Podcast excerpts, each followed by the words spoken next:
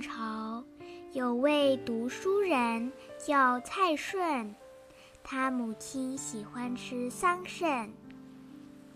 有一天，蔡顺出外去采桑葚，他拿了两个篮子，一篮装黑色或紫色的，另外一篮装红色的。为什么要分成两个篮子？因为比较熟的桑葚是黑色、紫色的，还不是很熟的是红色。蔡顺在回家的路上遇到了强盗，强盗们也很纳闷，把他抓起来就问他：“你为什么采桑葚要分两篮？”他说：“因为熟的比较甜，是留给我母亲吃的；这边不太熟的，是留给自己吃的。”强盗们听了很受感动，就把他放了。强盗都是杀人不眨眼的，为何会把他放了？因为蔡顺的孝心。唤醒了他们的孝心，所以我们要相信人之初性本善。只要我们有好的德行，再恶的人也会被感化。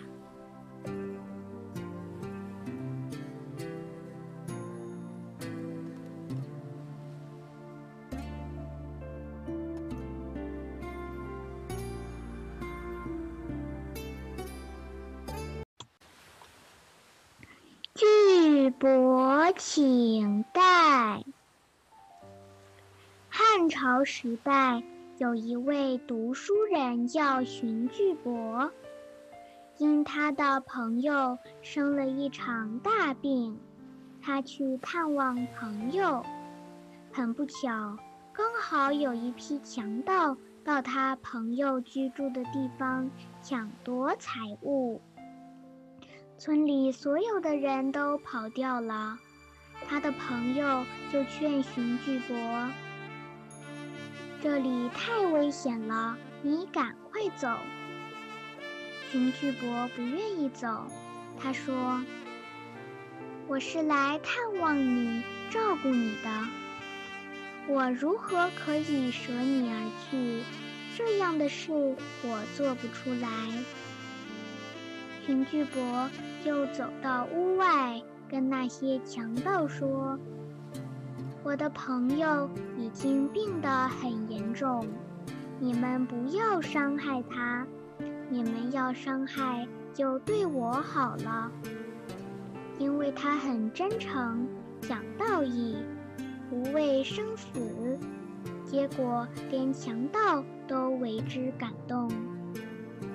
强盗的头目。”就对他的同伙说：“我们皆是无义之人，怎么可以来抢夺这个有益的地方？”强盗的头目感受到荀巨伯的道义，就一声令下，把强盗全部都撤走了。荀巨伯的至诚心、道义心，化解了一次灾祸。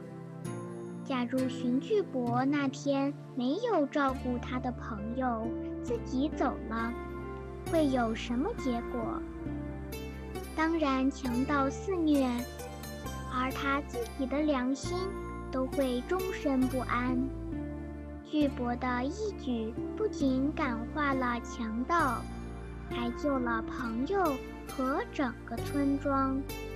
所以，一个人的义行。可以影响一方。如果每个人都能真正学习落实圣贤文化，一个家庭、一个社会就不会有大的矛盾。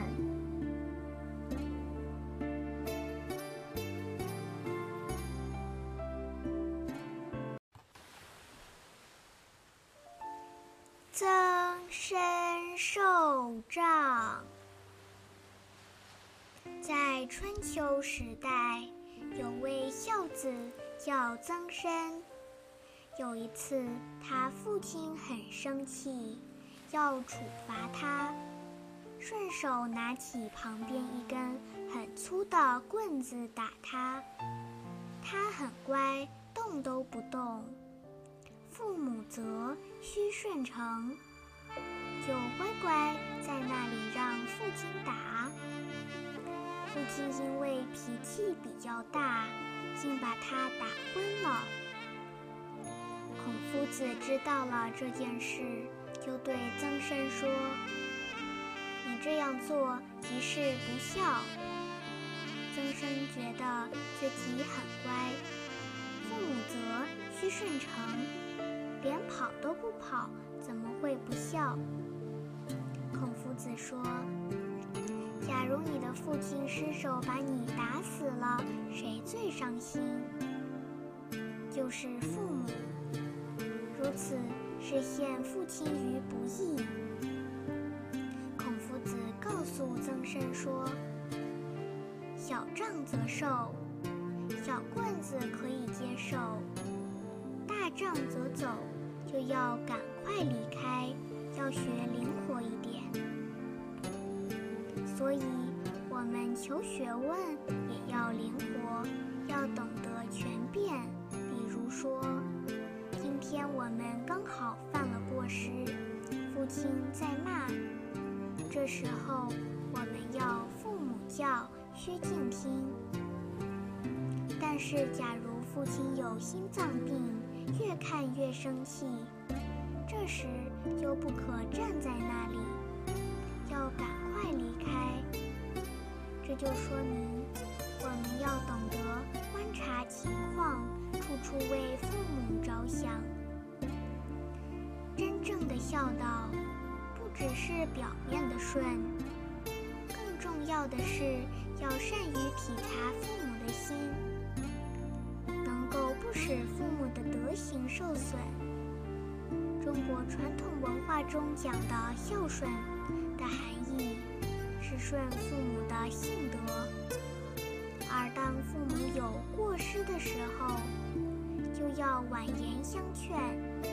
正如《弟子规》中所教诲的：“今有过，见始更，怡无色，柔无声，见不入，悦复见。”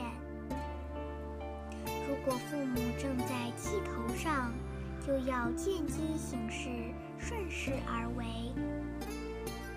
孝养父母不仅仅是养父母之身，更要养父母之心，养父母。之志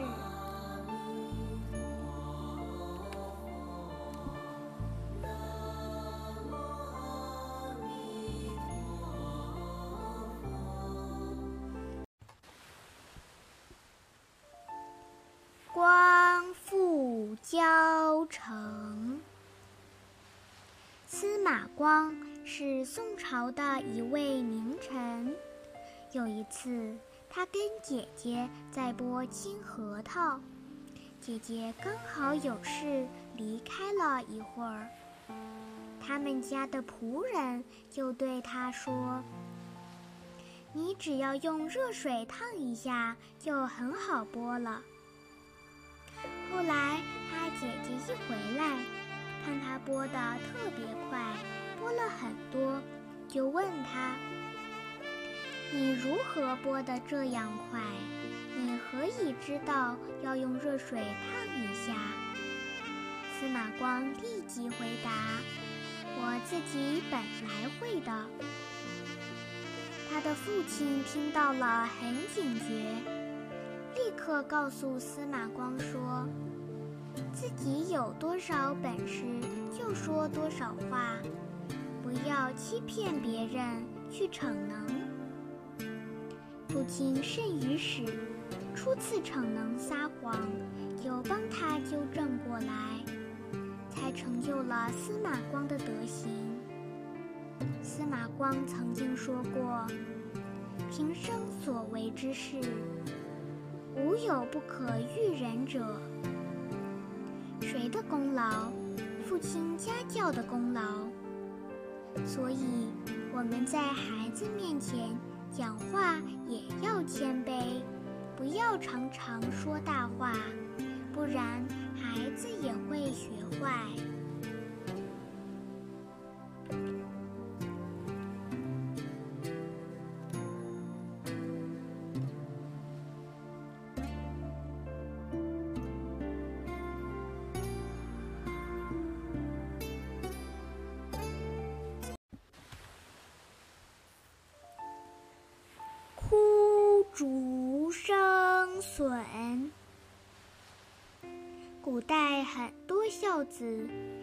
是没有听到父母的吩咐，都能感受到父母的需要，而主动去为父母做事。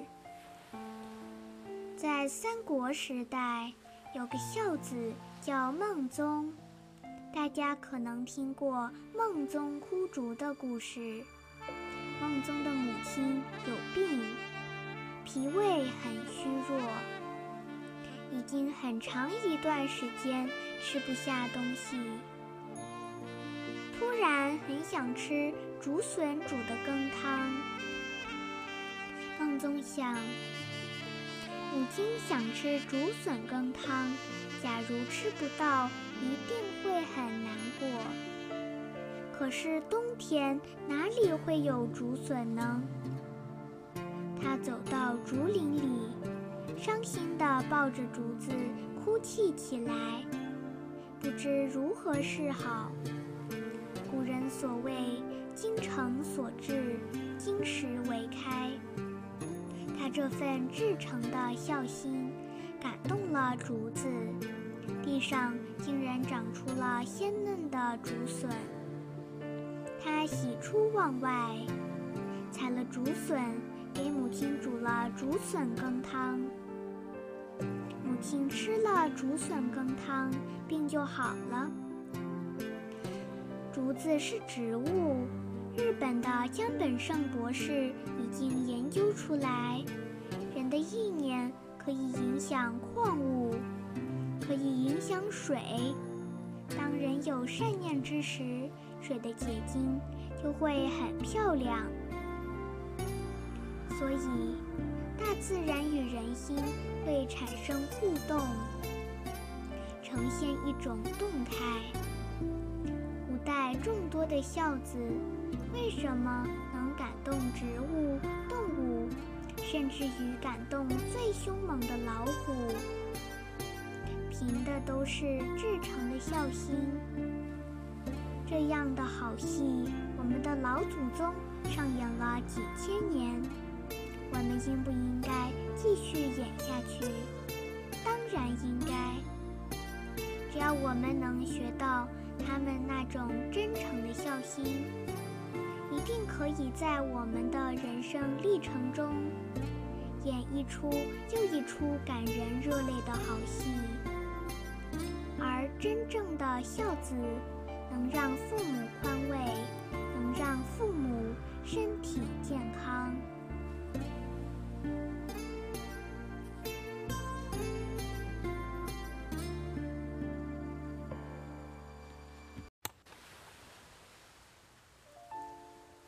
单一顺母。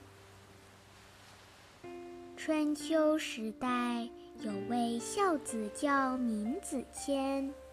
他的母亲去世比较早，父亲娶了继母，又生了两个弟弟。继母对他不好，常常虐待他。一年冬天，后母用芦花给他做衣服，而给他的两个弟弟做的是棉衣。芦花做衣服看起来很蓬松。但是不保暖。刚好他父亲带他外出，让他驾马车。因为天气太冷，冷风嗖嗖，衣服又不保暖，所以他就冻得发抖。父亲看了以后很生气，觉得他衣服已经穿得这么厚了，还在发抖，是不是有意要诋毁气之下，就拿起鞭子抽打闵子骞，结果一鞭子下去，衣服破了，芦花飞出来，父亲这才明了。原来是后母虐待自己的孩子，所以很生气。回到家里，当下就要把他的后母休掉。闵子谦对他的后母还是一味的真诚，在此时只有一个念头：跪下来跟他的父亲说：“父亲不能赶走后母。”因为母在一子寒，母去三子丹。有母亲在的时候，只有我一个人寒冷。假如母亲走了，我和两个弟弟同时都要挨饿受冻。在这种情形之下，闵子骞至诚的孝心丝毫不减，而且。还想到兄弟和家庭的和乐，这一份真诚让他的父亲息怒，这一份真诚也让他的后母生起惭愧之心。闵子骞这份真诚的孝心转化了家庭的恶缘，致使家庭从此幸福和乐。所以。亲憎我，孝方贤。我们时时处处想着德未修，所以感未至。真诚就能永不忘失，能时时提起关照。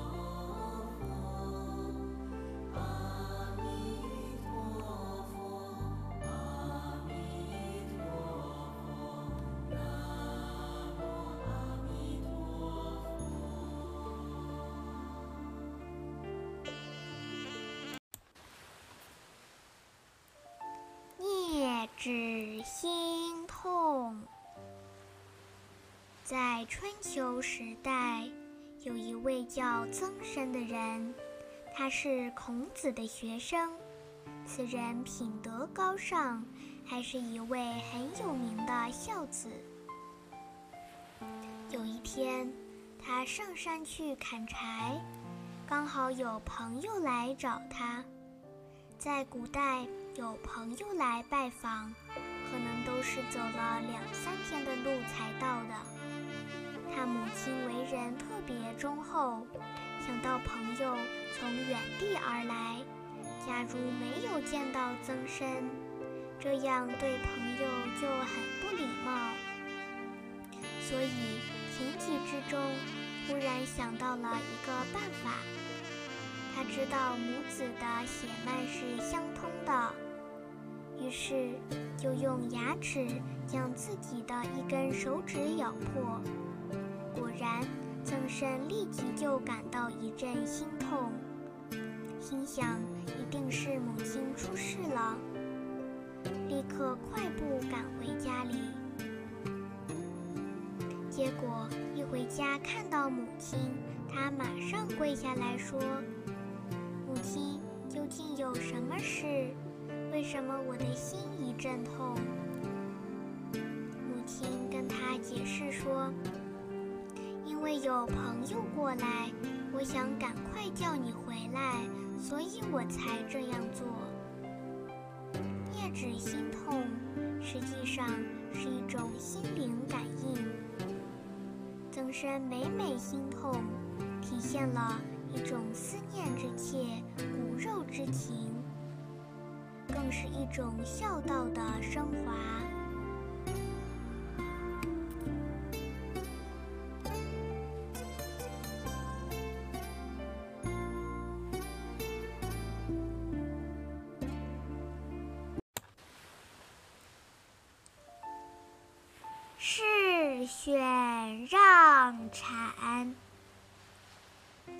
在古代，有位读书人叫张世选。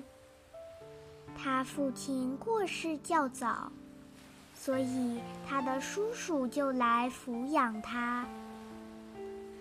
等到他十多岁能独立了，叔叔就跟他说：“我们把财产分成两份，一份给你，一份给我。”可是张世选立即就对他的叔叔说：“叔叔，你有七个儿子，应该分成八份，而不是分成两份。”叔叔依旧坚持说：“不行，这是分给你父亲的，这是分给我的，分成两份就好。”张世选。确确实实感受到要永远不忘叔叔的恩德。如果他真的拿了那么大一份，其他兄弟的心就不平。所以他坚持让叔叔分成八份。后来叔叔确实就把家产分成了八份。由于这个缘故，家庭一片祥和。如此一让，让出了什么？让出了自己的德行，提升了自己的心性。自信之中具足了无量智慧、无量德能、无量相好，而相好就是无量的财富。所以，当我们的自信与性德相应的时候，其后福无穷。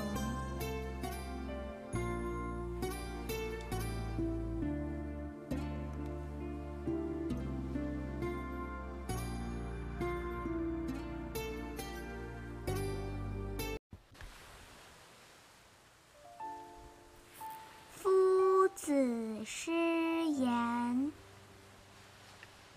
有一次，孔夫子离开魏国。要前往另外一个国家，夫子看到魏国的一位大臣正在那里大量制造叛乱的武器。夫子看到，立刻就联想到，假如他们叛乱，会有什么结果？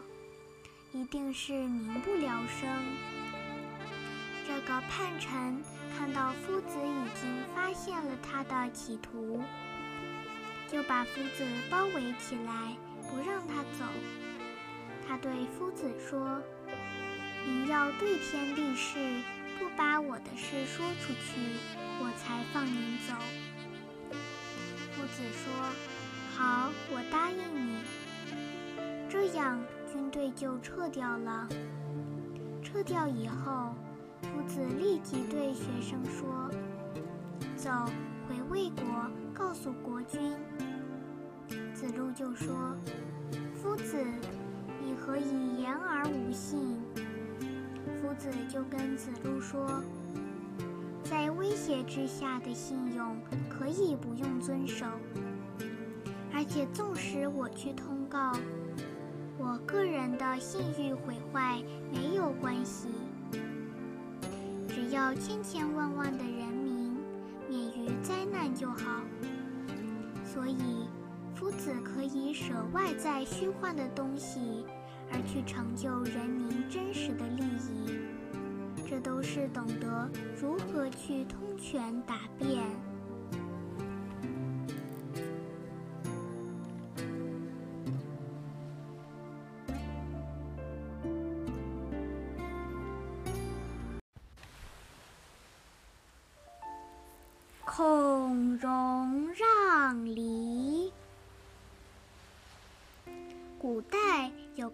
子叫孔融，当他四岁分离时，就能把比较大的梨让给了哥哥，自己拿小的。他这样做完全正确，因为他做的家务活比哥哥少。我们现代都讲平等，要跟孩子平等，这话对不对？那就看我们如何去理解。在人格上应该平等，我们尊重孩子有独立的人格，而不是附属在我们身上。但是孩子还小，请问他的人生经验跟我们是否平等？对，他的人生智慧跟我们不平等。我们要引导他，要教育他，所以要有长幼尊卑，孩子对长者才能升起恭敬心。假如都平起平坐，他对我们将如何恭敬？所以我们要正确的理解这个平等。当孩子有了长幼尊卑的观念，他才知道，或饮食，或坐走，长者先，幼者后。假如父亲上班还没有回来，儿子就大摇大摆，筷子拿了就吃起来。长此以往，他就会我行我素。狗不叫，性乃迁。所以现在的孩子很难教。孔融让梨给他哥哥吃，正所谓是财物轻。哥哥拿到了弟弟给的梨，对弟弟就会更加爱护和关怀。孔融让梨。是他深深懂得布施的道理。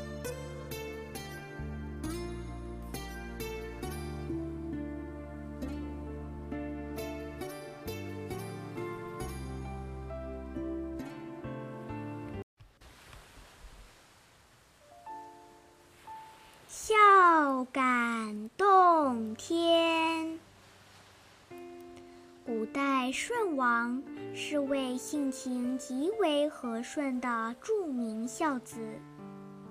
他虽被父母和异母兄弟百般虐待，但从不怨天尤人，依然一心一意孝顺父母，友爱弟弟。他这样宽大的胸襟，以及至孝的行为。感动了上天。当他在骊山耕种时，大象来帮他耕田，小鸟儿纷纷来帮他除草。靠着动物们的努力合作，他把骊山开发得非常好，邻里乡党都赞许舜的孝行，远者怀之。离他很远的人民也对他的德行升起恭敬之心，因此舜的孝行与名声，无人不知，无人不晓。舜用他的德风，自然而然感化人民，最后连尧帝都很佩服。尧帝不仅把两个女儿嫁给他。而且把天下禅让给他，后人称舜王为虞舜，他的故事也就万古流芳，传流至今。尧舜之道，孝悌而已；孝顺之道，先王修之以成至德。舜帝在位，推行仁政。关心民生，体察民意，百姓富足，社会安定，国家呈现一番太平盛世的景象。孝顺是一切福报的来源，是内心的感恩与回馈之心。真正懂得并做到孝顺的人，会使家庭和睦。万事兴盛一生幸福美满。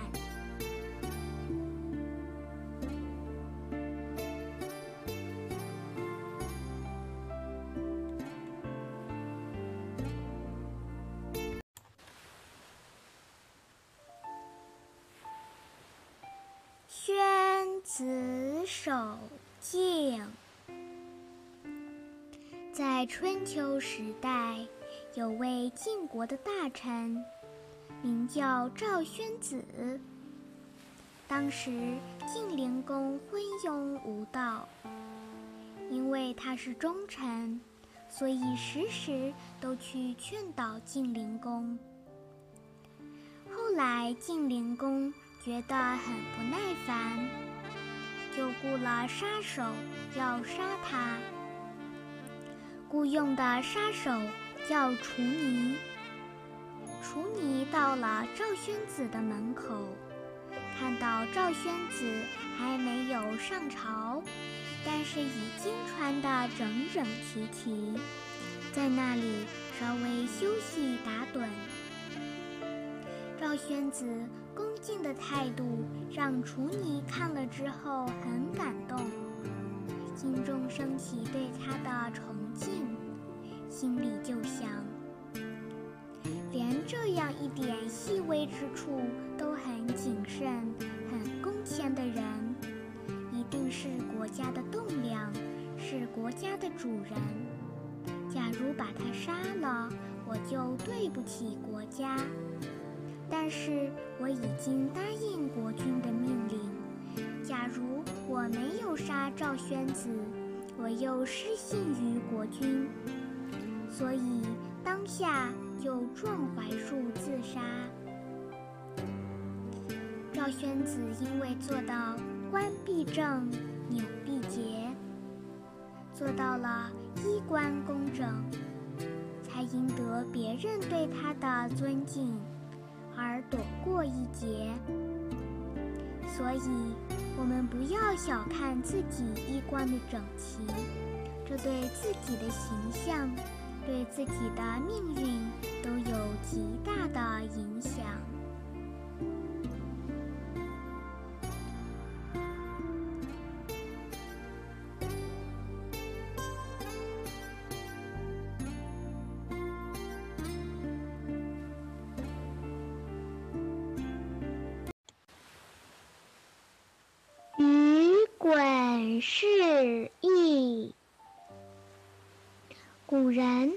对兄弟手足之情非常重视和珍惜。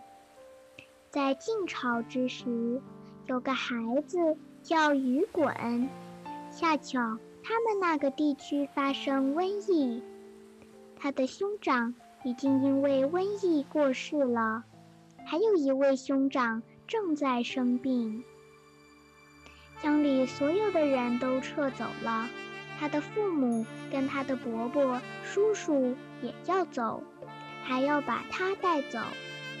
雨滚跟长辈说：“我不容易生病，所以不要害怕，我要留下来。”雨滚留下来照顾哥哥，晚上还到他死去的兄长墓碑前祭拜，独自哭泣。没过多久，他哥哥的病就好了。为什么会好？做兄弟的有这样的深情厚谊，端的每一碗药都有善念加持，都有道义恩义的加持，所以他哥哥喝下去特别有效果。后来兄长的病好了。他也没有被传染。父母回到家乡，看到两个孩子还活着，高兴得不得了。雨滚演出了感人肺腑的兄弟之情。我们看到古代这些圣哲，他们的存心确实做到了杀身成仁、舍身取义。其实这样的态度。与宇宙人生真相暗合道妙。当他以道义的态度面对人生，纵使生命结束了，他来生绝对会有好地方可以去。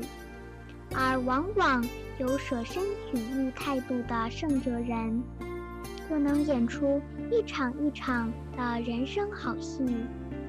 能化干戈为玉帛，化凶险为吉祥。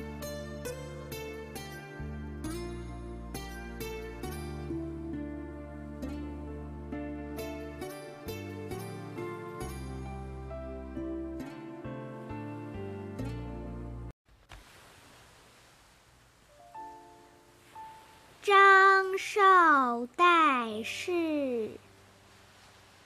在汉朝时候，有位读书人叫张绍，他在太学里认识了另外一个朋友叫范氏。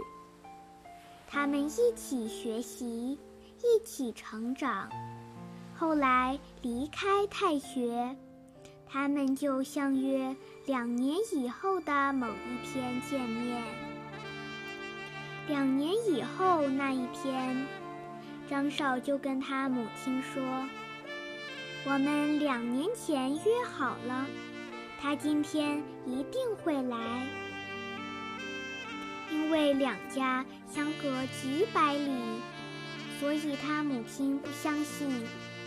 不过张绍。”很有信心。他说：“范氏是个重承诺的人，一定会到。”果然，那一天范氏真的来了。后来张绍病危，就跟他的太太说要告知范氏，说他一定会全心全力照顾他的家人。张绍去世以后。正要安葬，因为范氏还没到，所以如何安葬都无人能够做主。后来范氏赶到了，棺木才顺利葬下去。以后范氏对于张绍妻儿的照顾和安排都非常用心，凡出言，信为先。张绍对范氏之诺深信不疑。范氏不远百里赴约而来，这份朋友之间承诺讲信的德行，成就了千古佳话。张绍代世，也成为诚信守约的典范。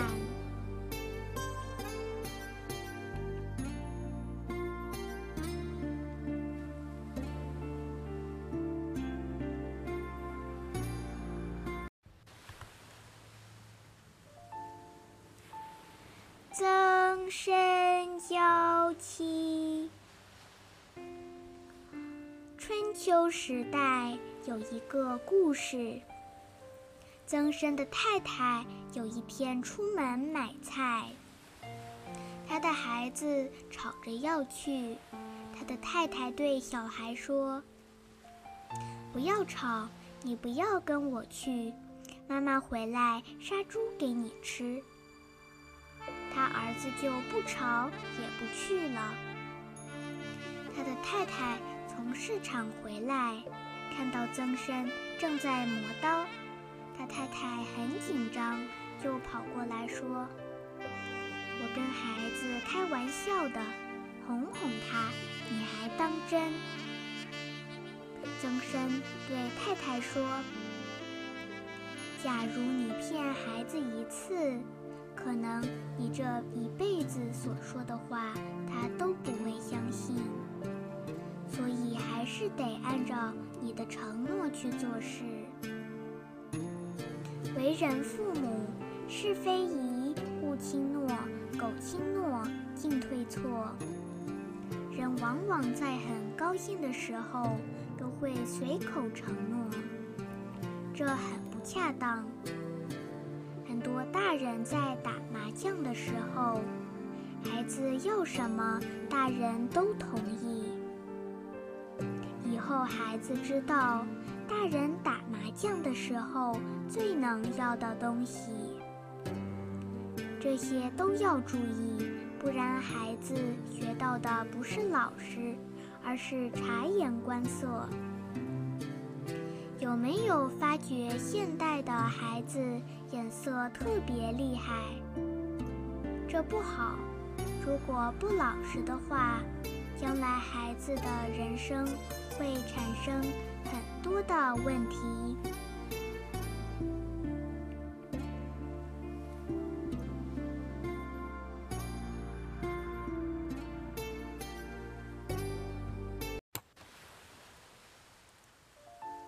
朱辉许堪，在汉朝时候，有位读书人叫朱辉。他在太学读书的时候，有个同学叫张堪。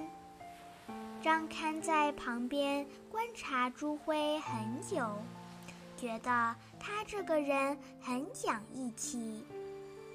所以张堪就跟朱辉说：“以后如果我有什么三长两短，你是否能帮我照顾妻儿？”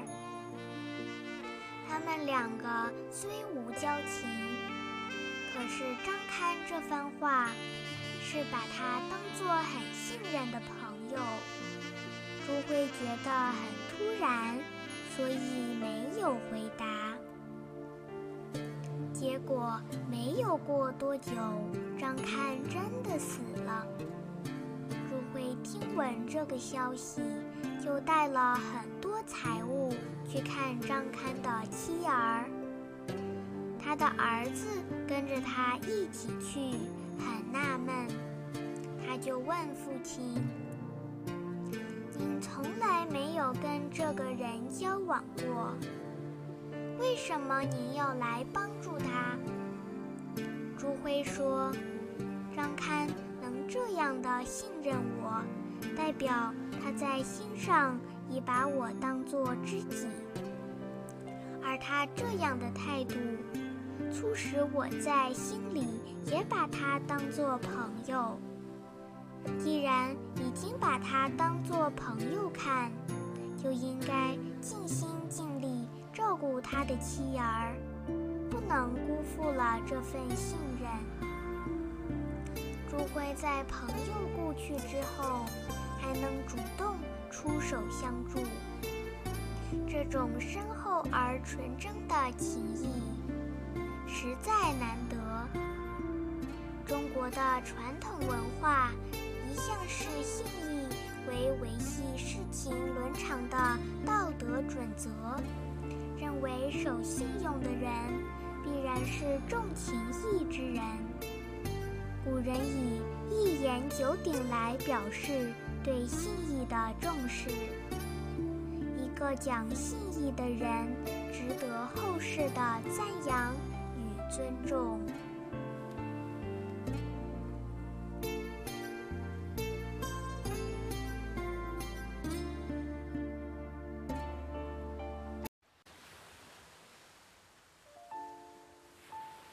清官海瑞，海口最有名的历史人物就是海瑞。他是明朝的忠臣，有一出最有名的戏叫《海瑞罢官》。海瑞为官非常清廉，只要他所到之处，还没有报道。当地的贪官污吏都先后躲避，因为他们知道海瑞一定会好好整住风气，所以海瑞治理的每一个地方，人民都非常的爱戴他。朝廷知道海瑞的忠诚，在他年岁很老的时候，还启用他到南京为官。后来他病逝在南京，古代人都想落叶归根，就把他的遗体运回海南来。在运送过程中，整个南京城万人空巷，百姓个个如丧考妣，人民就好像失去了自己的父母一样。都非常伤心，都相送海瑞回归故里。从海瑞的事件中，我们也能体会到，只要用真心爱人民，就一定会得到人民的爱戴。海瑞墓旁有一幅他书写的字：“粉身碎骨全不顾，只留清白在人间。”古代圣哲人时刻将德行放在心上。希望造福于民，希望能垂范后世，这样才对得起圣贤的教诲。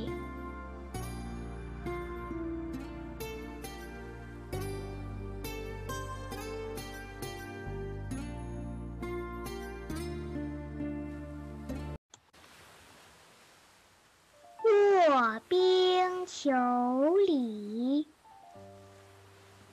晋朝的时候，有位孝子名叫王祥，他母亲很早就去世了，父亲娶了后母，后母视他为眼中钉。后来后母也生了一个男孩，就是王祥的弟弟王览。从此。后母对王祥更是百般刁难。对一个小孩来说，如此的际遇是非常不幸的。然而，王祥并没有任何抱怨，反而常常想着如何做才能令后母欢喜。有一天，冰天雪地。后母病了，想要吃鲤鱼，整个河面都已经结冰了，如何会有鱼出现？王祥到了河边，无可奈何，就呼唤着母亲，赤背卧在冰上，希望能出现奇迹。由于他这份至诚的孝心，冰裂开了。跳出两条鲤鱼，让他能孝敬后母。这真是孝感天地，至诚感通。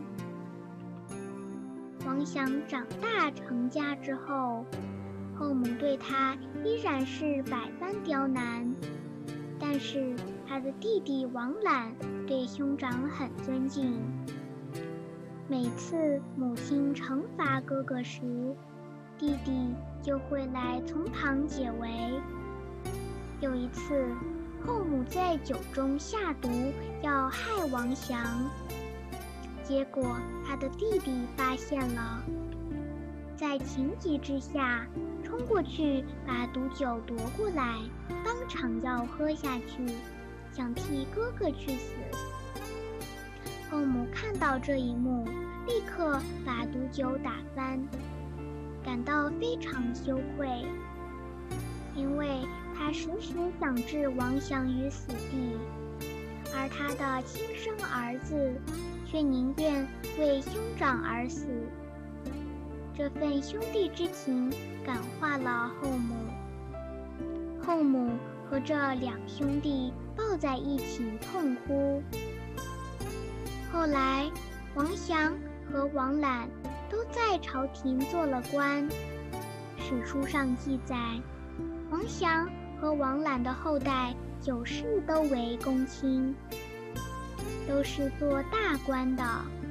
所以，唯有德行和真诚，才能转变人生的恶缘。正所谓，积善之家，必有余庆。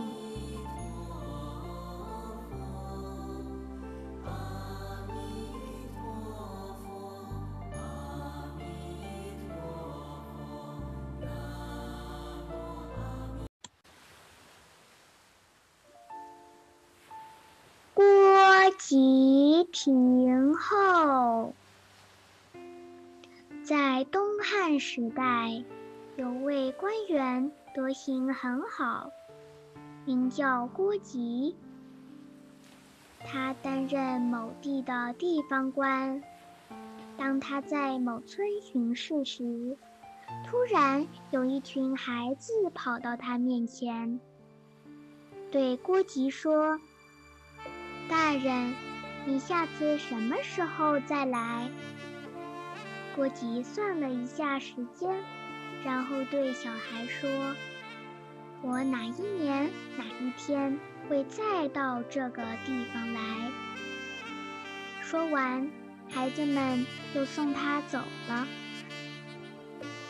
下一次，郭吉又到这个地方来巡视，跟孩子们约定的时间还差一天，他提前了一天。郭吉就跟仆人说：“我们今天不能进去，因为如此就失信于小孩。”所以，郭吉就在村外的野亭子过了一晚。隔天，他才进村，而那些孩子们都在那里等他。郭吉做到了童叟无欺，纵然是再小的小孩，也不愿意失信于他们。所以。光武帝非常赞叹郭吉的德行，称他是信之至矣，赞美他的信用已经到达了极致。凡出言，信为先；开口说话，诚信为先。答应别人的事情，一定要遵守承诺。自己讲出来的话，绝对要放在心上去实践、去履行。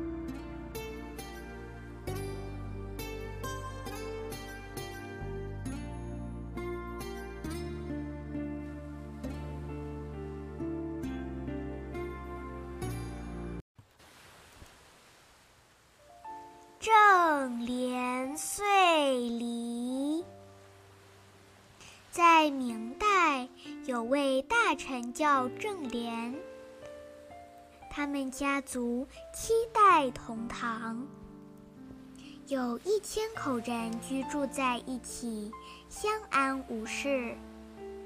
皇帝听了很欢喜，就御赠一块“天下第一家”的匾额，御封之外，送了他两个大水梨。还派锦衣卫跟在后面，看看他如何把两个大水梨分给一千个人。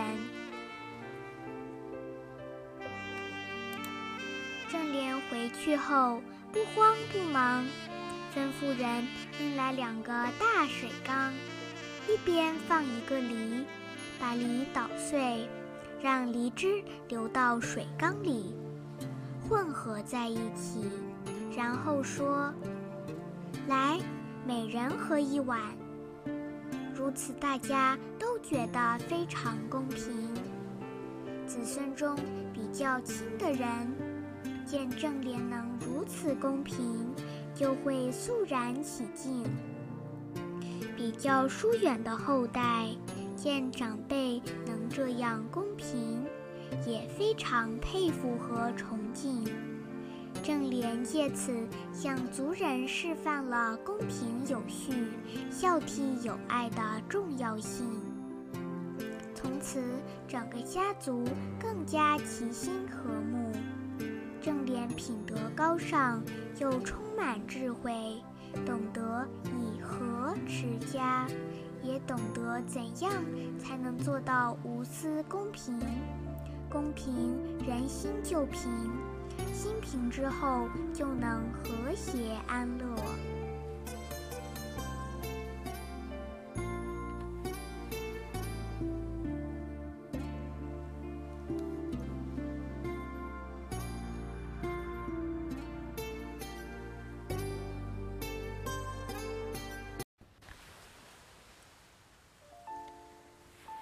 晨访白犬。宋朝的时候，有位读书人叫陈昉，他家十三世的子子孙孙都同住在一起，家里共有七百余口人。他们遵守祖宗的遗训，不分家，而且不请佣人，所有的活都自己做。这样做好不好？好。真正让孩子去学习劳动，孩子才知道感恩。假如孩子很会花钱，他就很奢侈。家里的活什么都不做，他会如何？懒惰又奢侈，又不知道感恩。所以，个不勤劳所延伸出来的坏习性可真不少。他们家每次吃饭，都是七百口人聚在一起吃，相当热闹。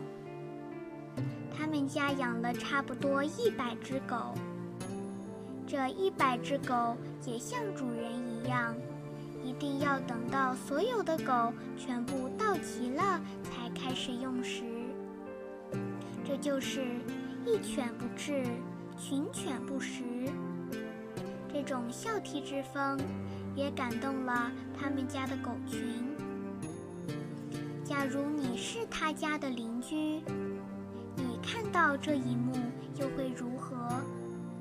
感动，感动之余要想想，我们自己若在家里吵吵闹闹，岂不连狗都不如？如此之盛况传到了皇帝的耳中，皇帝也很感动，立刻免去了他家所有的徭役。人的德行会感动狗，有些人说我不相信。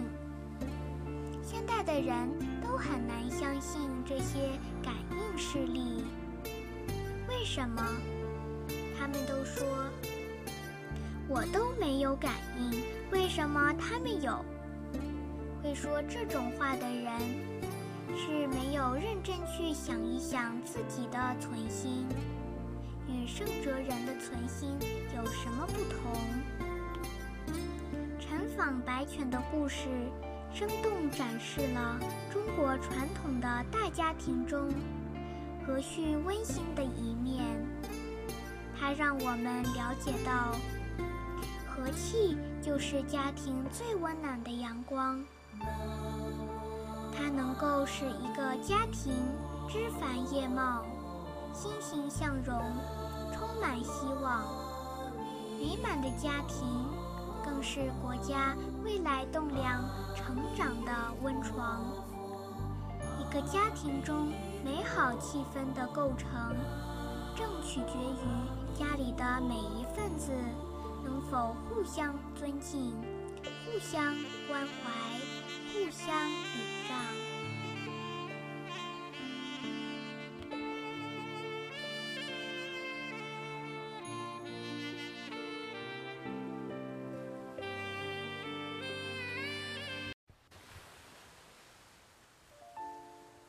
沉睡之女。明朝的时候，有位读书人叫陈穗。陈穗有一个女儿，没有留下名字，所以史书上记载是陈穗之女。她的父母去世较早，留下陈穗之女。和两个弟弟，一个五岁，一个六岁。她已经到了要出嫁的年龄，所有的亲朋好友都了解她家庭的状况，对她家的财富虎视眈眈。姐姐也觉察到了，绝对不能离开弟弟，一定要。好好把他们抚养长大，所以她就决心现在不嫁。也很有智慧，了解到亲友们都在虎视眈眈。有一天，他就做了好多菜，在门口点了蜡烛，点了火把，亲戚们都来到他家看看，他就很大方，把他们请进来。来来来，不要客气，来吃点东西。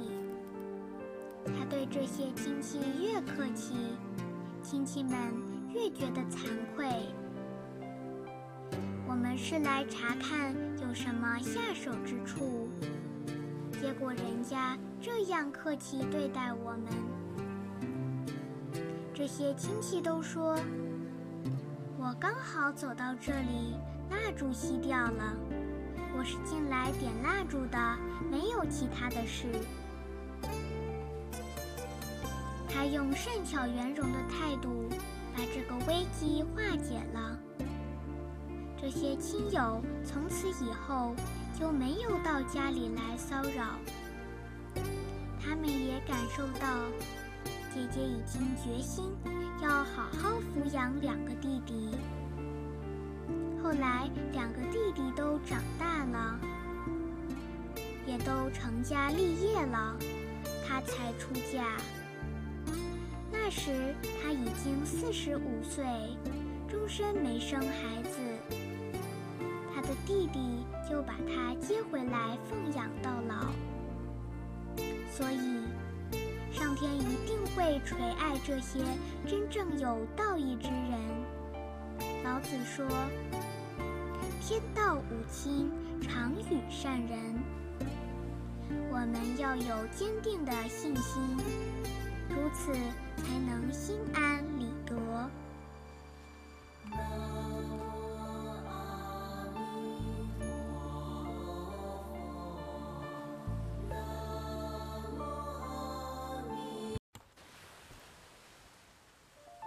德化仆人，在春秋时代，有一位贤相叫晏婴。晏婴做出了很多的好榜样，孔夫子对他也非常尊重和称赞。晏婴的一件大衣穿了三十年都没换过，当然那一件衣服看起来还是整整齐齐的。因为爱物者，物恒爱之。你对任何的物品爱惜，它也会回馈给你，会让你使用的很久远。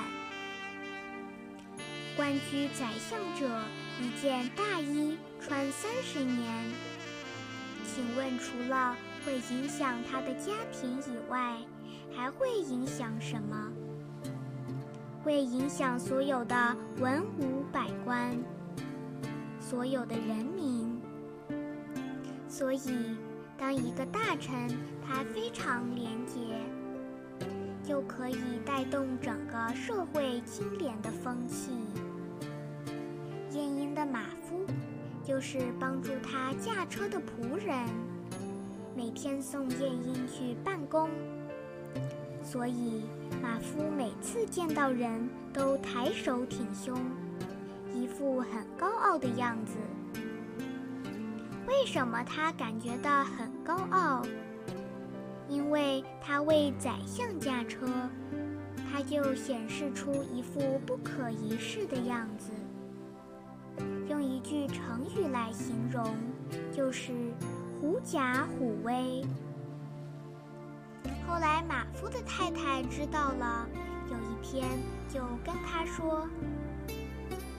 我要离开你，我要走了。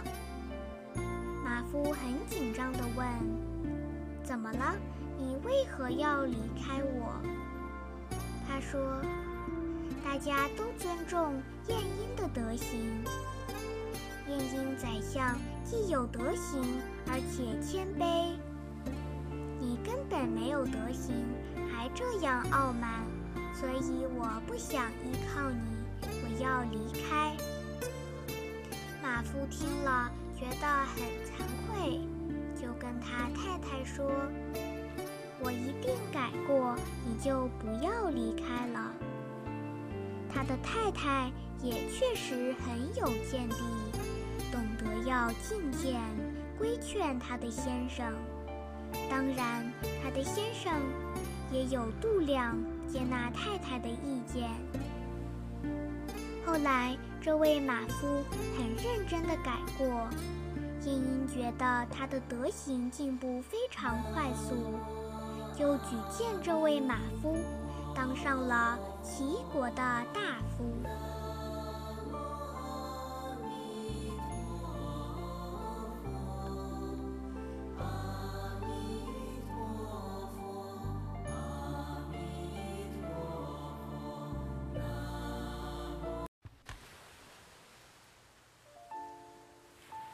祖逖避难。晋朝的时候，有位读书人叫祖逖。当时国家不太稳定，北方五胡乱华，他就带着好几百户人家，包括他的亲戚和邻居。一起迁徙到怀寺这个地方，因为他从小就很有侠气，很会照顾人，所以一路上所有的这些车马都让给年长的人坐，他自己都是徒步行走，还把家里所有的财物、药品统统拿出来给大家用。就这样一路照顾所有的人。当时晋元帝很佩服他的德行，所以封给他一个官职。他做官也很尽责，胸怀雄心壮志，抱着一个信念，就是一定要把国家失去的疆土再夺回来。果然。在他一生当中，晋朝很多的土地失而复得。在这次避难的过程中，祖逖时时都为所有人的生活着想，教他们如何耕作，如何才会有好的收获。遇到一些尸骸，因为战乱时代。常常会有很多尸骨，祖逖就组织大家把这些尸骸统统埋好，还办了一些祭祀的活动。他的行为令老百姓很感动。有一次，大家在一起吃饭的时候，很多长者在聊天中说。我们年纪都老了，能够遇到祖逖，就好像自己的再生父母一样。我们死而无憾。祖逖这种仁义之心，不知道感动了多少平民百姓。所以，祖逖去世的时候，所有的人就好像失去了父母那样悲痛。祖逖在历史上被评为民族英雄，一生精忠报国，鞠躬尽瘁，死而后已。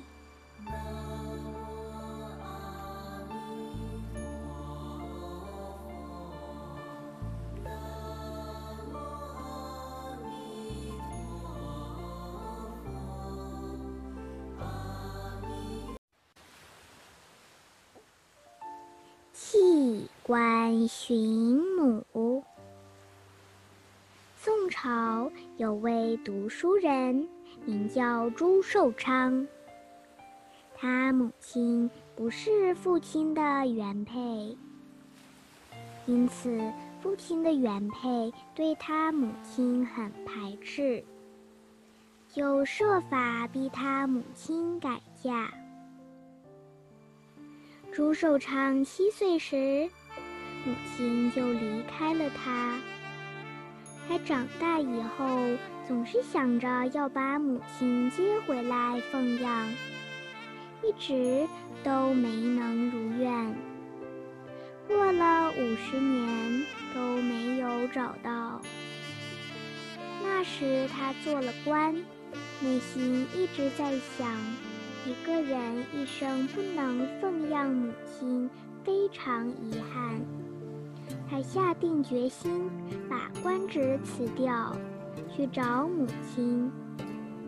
他对家人说：“这次我去找母亲，假如没找到，我就不回来。”他就往陕西的方向一路走去，结果走到一个地方，突然下起雨来，他就停在那里躲雨。刚好遇到一些人，就向他们询问有没有看到像他母亲那样的人。非常巧合，他母亲就在其中。这是孝感天地，他的孝心感动上天降下雨来，成就了他的孝心姻缘。后来，他就把母亲以及所有的兄弟姐妹都接回来，一起共享天伦之乐。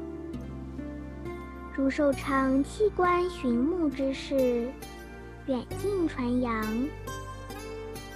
皇帝宋神宗夸奖其孝行，将其官复原职。朱寿昌一片真诚的孝母之心，终于使得五十年后母子团聚。我们也应该珍惜自己拥有的一切。孝顺父母，实实在在的回报父母之恩。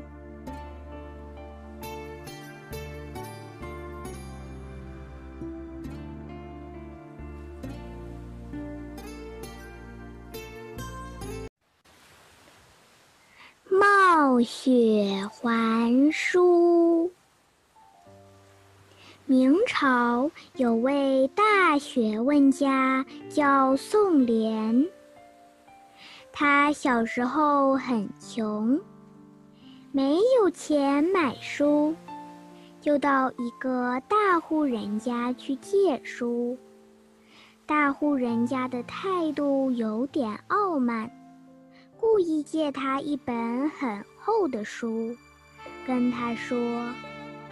借你十天，到了期限要立刻给我还回来。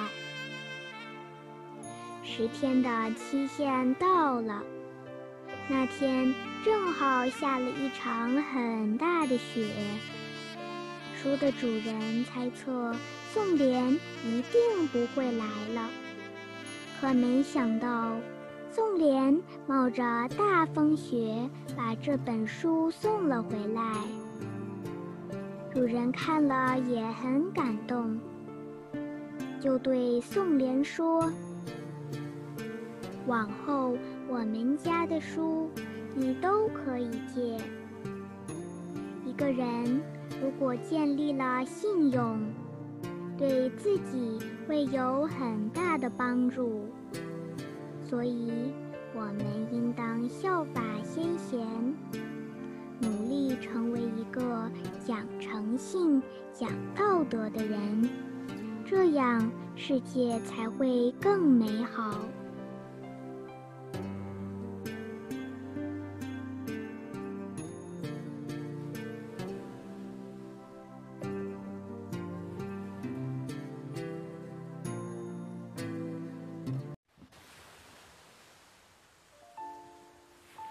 杨震巨今。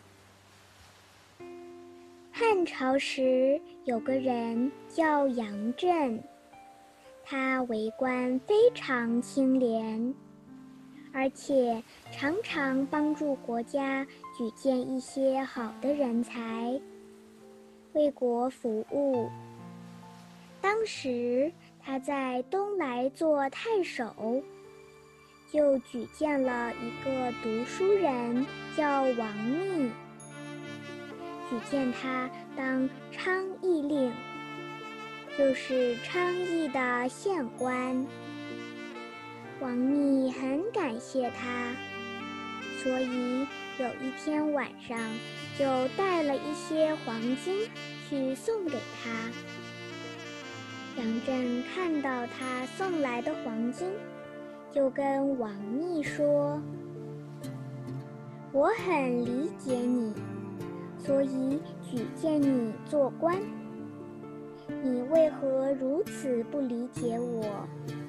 还要送我黄金，王密说：“没有关系，只是我一点心意，绝对没有人知道。”杨震就说：“何以会没人知道？天知，地知，你知，我也知。所以一个人的品德。”在何处容易被人看出来？在没有人看到的地方，才能显现一个人的节操。王密听闻以后，觉得很惭愧，就把黄金带走了。杨震木叶却金的是。古今中外影响很大，后人因此称他为四之先生。杨震为官清廉，不谋私利，这在古代不但是十分可贵的品德，就是在现代也是人们十分欢迎和敬仰的品德。如果为官的人都是贤能有德的人，天下百姓就会心悦诚服，国家就会兴旺发达。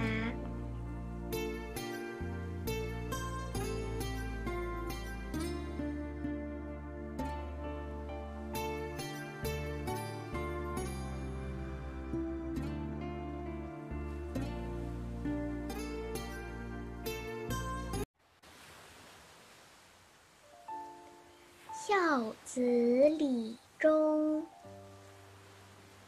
中庸提到：祸福将至，善必先知之，不善必先知之。一个人假如处处行善，自然就能百福田真，仙祥云集。这都是有护法神在保佑。古代有很多孝感天地的实例，因为孝行而化解灾难的例子非常多。元朝的时候，发生了一次大地震，把很大一个地区的房屋都震垮了。当地有个孝子叫李忠。当震波沿着震中向外传播，快到他家的时候，突然传播的方向变成两条。过了他家以后，震波传播的方向又合而为一。他家绕过去了，结果所有的房屋都倒塌了，只有他一家的房屋没倒，确确实实感应不可思议，真正是孝感天地。这在史书上是有记载的，为什么？他的德，他的善，把劫难化解了，孝子无灾，这是真实不虚的。因此，一个人有至善，就不会遭难。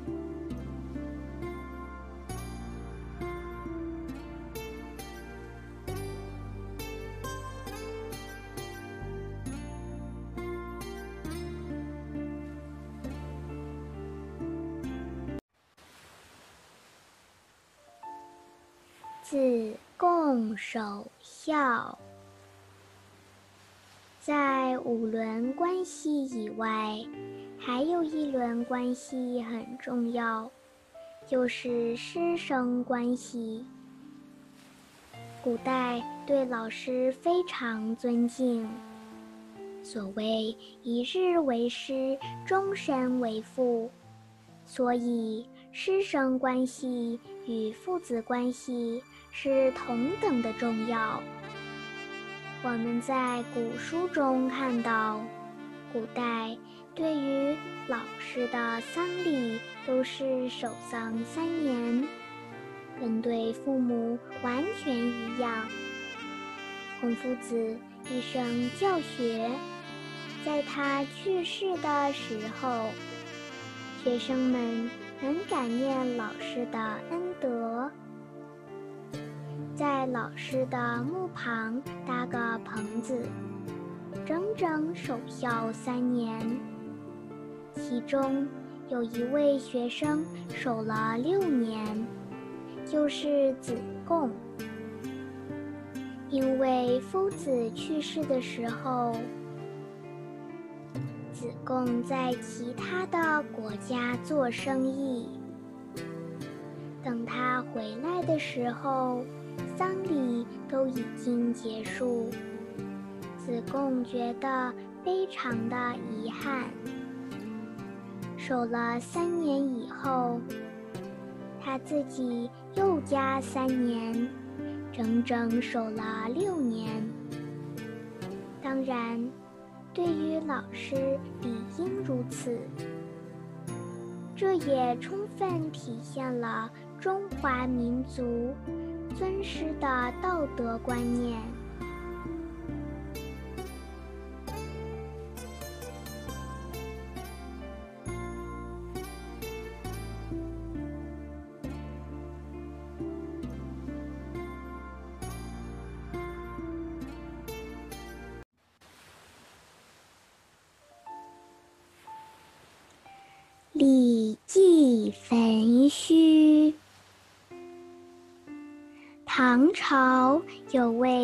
大臣叫李绩，他是随着唐太宗建立很多功业的大臣。太宗皇帝赐他姓李，并且封他为英国公，做了宰相。有一次，他返乡探亲，顺道去探望他的姐姐。姐姐这个时候碰巧生病了，李记就留下来照顾姐姐，亲自给姐姐煮粥。哪里晓得，吹来了一阵风来。竟把李记的胡须烧着了。他的姐姐看见了，就说：“我们家里佣人很多，让他们去做就好了。你又何苦亲自来做？”李记回答。我难道是为了没有仆人的缘故吗？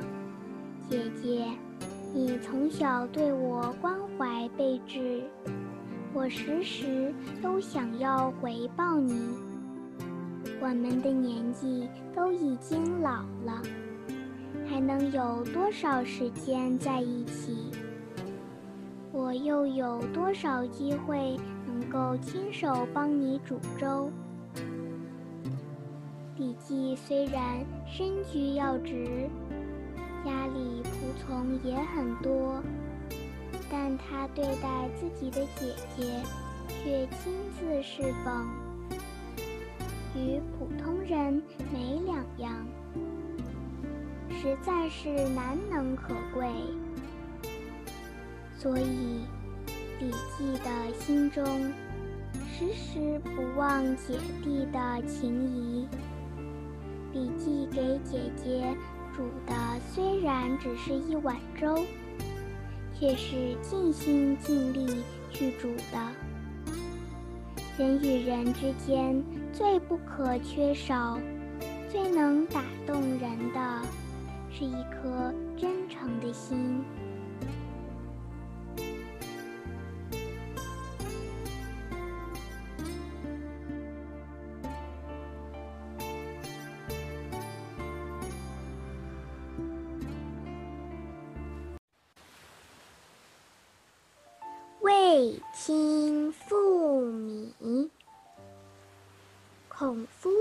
有位学生叫子路，子路很孝顺，常常走到百里之外，把米背回来让他的父母吃。后来，子路做了大官，每天菜饭非常丰富。子路反而吃不下，人家就问他：“这么好的山珍海味，你为什么吃不下？”子路对大家说：“这些饭菜比不上我帮父母背了一百里之外的百米香，而且我的父母。”现在也没有机会来吃这样丰盛的菜肴了。子路能时时想着父母，替父母分忧。他觉得只要能奉养父母，过这种生活也非常踏实，非常欢喜。孝敬父母。历来是中华民族的传统美德，而且也是每个人成长的必修课。孝顺没有贵贱之分，上至帝王，下至寻常百姓，关键要看你对父母是不是发自内心的敬爱。所谓“树欲静而风不止，子欲养而今不待”。行孝当及时，错过机会将是终身的遗憾。所以，我们应在父母健在的时候，尽我们最大的努力孝顺父母。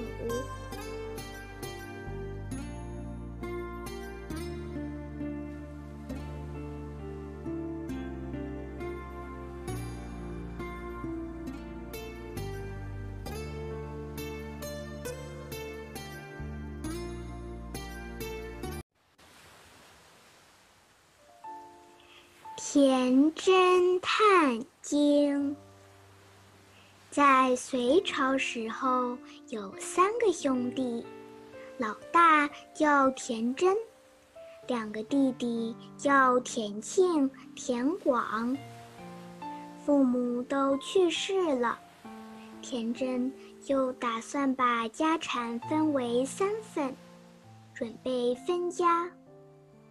所有的东西都分好了。他们家门口有棵紫荆树，这棵树如何分？三兄弟都说，不然就把它砍成三份，这样也公平。结果才讲完没有多久，这棵紫荆树就枯死了。田真毕竟读过书，一看到树枯死了，突然想到“同气连枝”这句话。我们兄弟要分家，要把树翻了。树已经感受到这种不仁爱、不友爱的行为，立刻就枯死了。田真想。我们不能连树木都不如，应该要有爱才对。所以，他把这种感受讲给兄弟听。我们都是父母所养育的，父母不愿意看到我们分离，希望我们同气连枝。后来三兄弟就没有分家，又住在一起。结果这棵紫荆树没过多久又复活了。所以，万物确实都是有感觉的，连树都可以感觉到家庭失和而枯萎，也能感受到家庭的每一份子都团结和睦而欣欣向荣。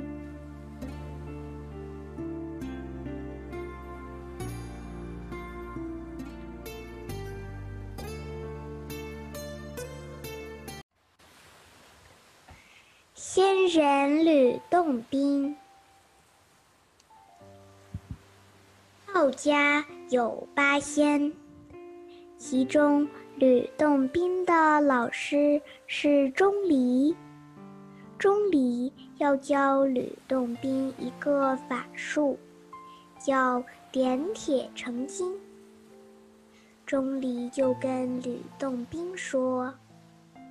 这个方法学会之后，你见到贫穷的人，点一下就可以帮助他。吕洞宾又问：“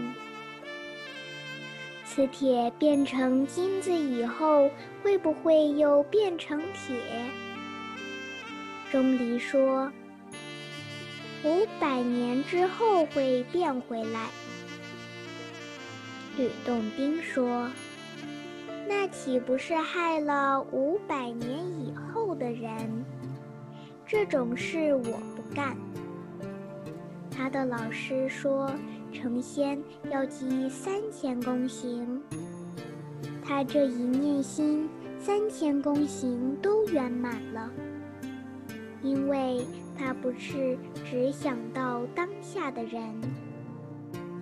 五百年后的人，他都能够去爱护，代表他的心非常仁慈。所以人要学道，存心要醇厚，念念要利益众生。不但要众生现在得到利益，来世得利益。往后生生世世都得利益，这才是神仙的心。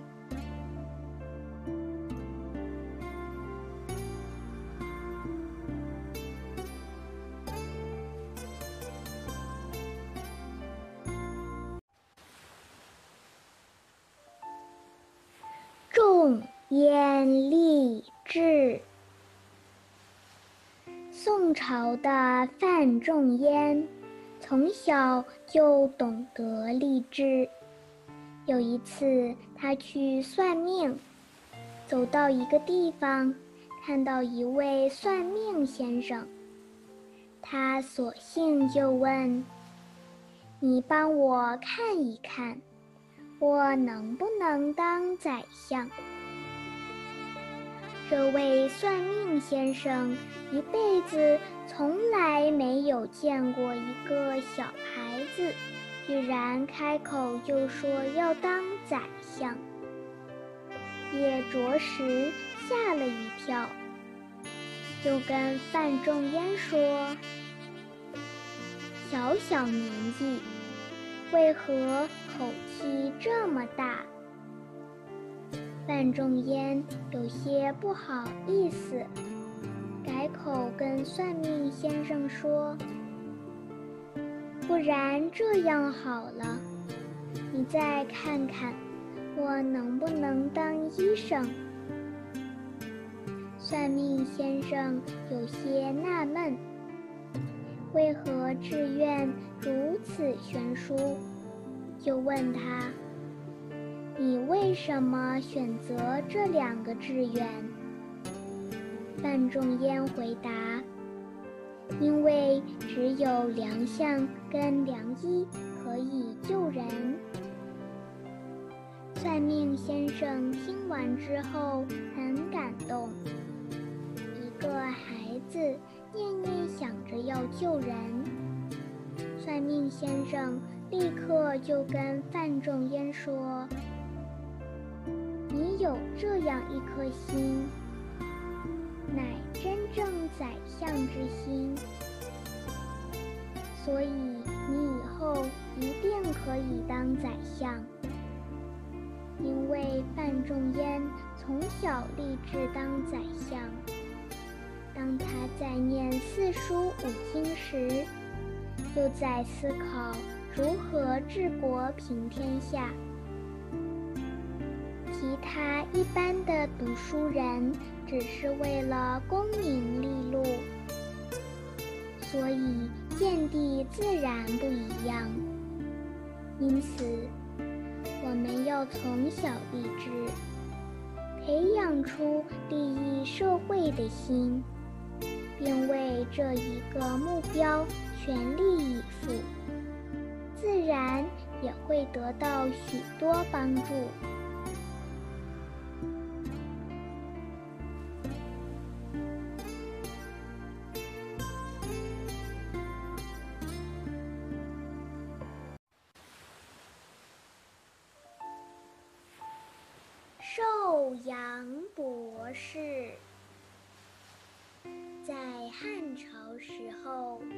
有封五经博士的制度，一年当中，皇帝会送给博士们每人一只羊。那天赶来了很多羊，五经博士们都来接受皇帝的御赐。结果，所有的五经博士都在那里说：“这只比较肥，那只比较瘦，这样不公平。”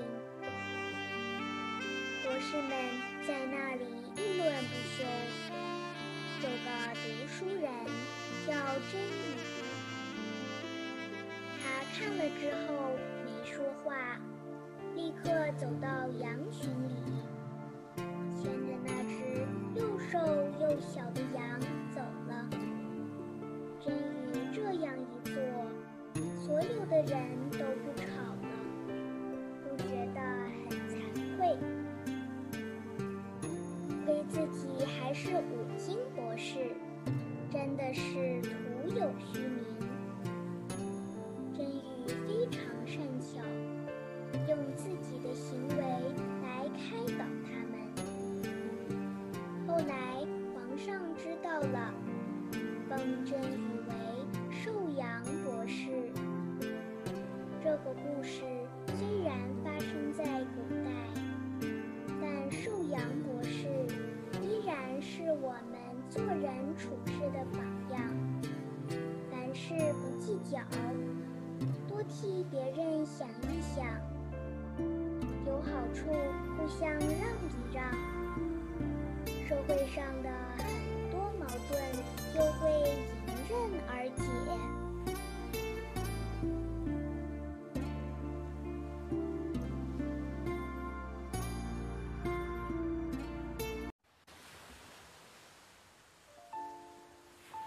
清鼻逆气。宋朝的时候，有一位读书人。叫黄庭坚，他虽然官位很高，但是每天回家一定要亲手为他母亲洗尿桶、洗粪桶，即使佣人再多，这件事他也不愿假手他人。我们从中可以感受到，黄庭坚是念念想着父母的生育教养恩德。假如每天没有帮母亲做些事，心里就不好受。所以，有父母可以奉养，内心很踏实。有父母可以奉养，是最大的福田。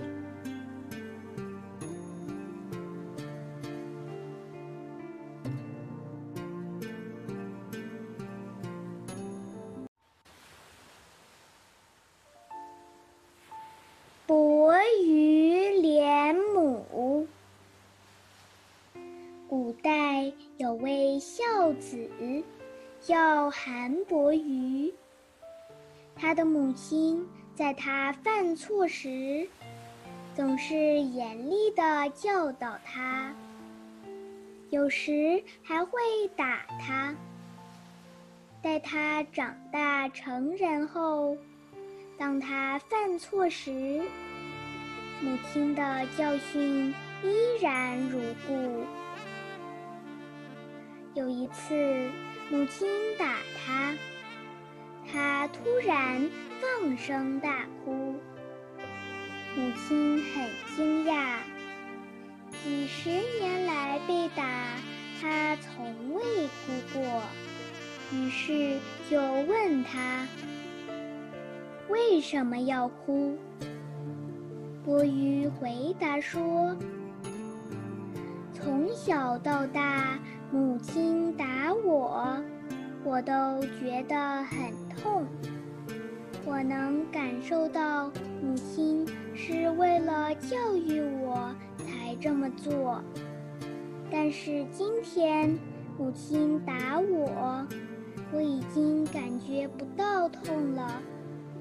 这说明母亲的身体越来越虚弱。我奉养母亲的时间越来越短了，想到此，我不禁悲从中来。所以，父母为了抚育孩子，为了让孩子茁壮的成长，日复一日，年复一年。年华消逝，日渐衰老，为人子者，更当孝养父母。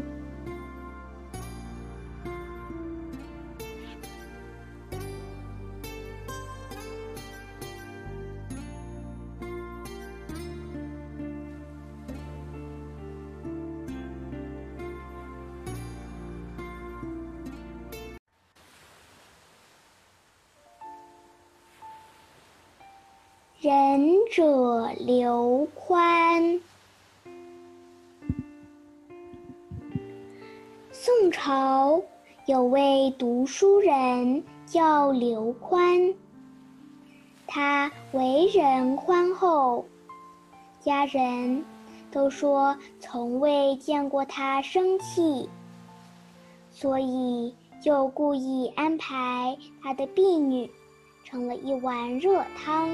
来试试他，因为那时刘宽正要准备去上早朝，身穿非常整齐的朝服。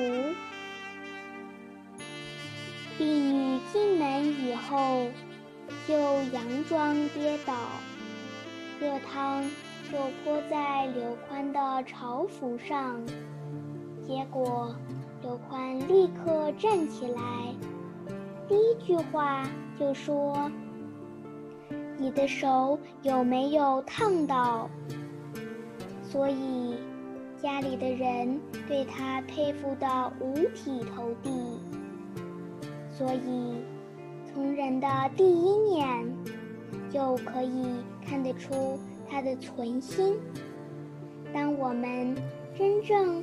落实慈悲与宽容时，无论在家庭或社会里，我们都会成为被尊敬的人。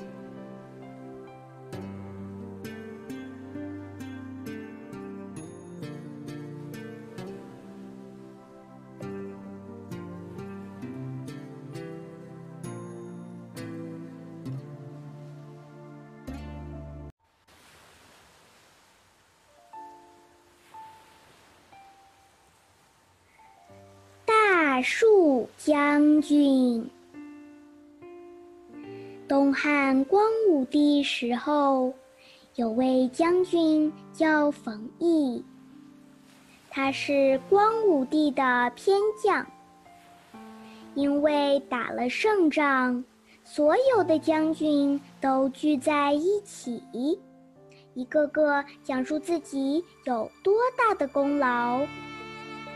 在互相标榜当中，冯异一句话也没说，跑到一棵大树下，默默地坐在那里，不与他们争名夺利。光武帝知道了也很感动，就封冯异为大树将军。往往当一个人有德行，不去争夺名利的时候，其他的人就会觉得惭愧，就会反省自己。所以，人生在世，还是学一下大树将军，为人处事谦虚退让，不居功自傲。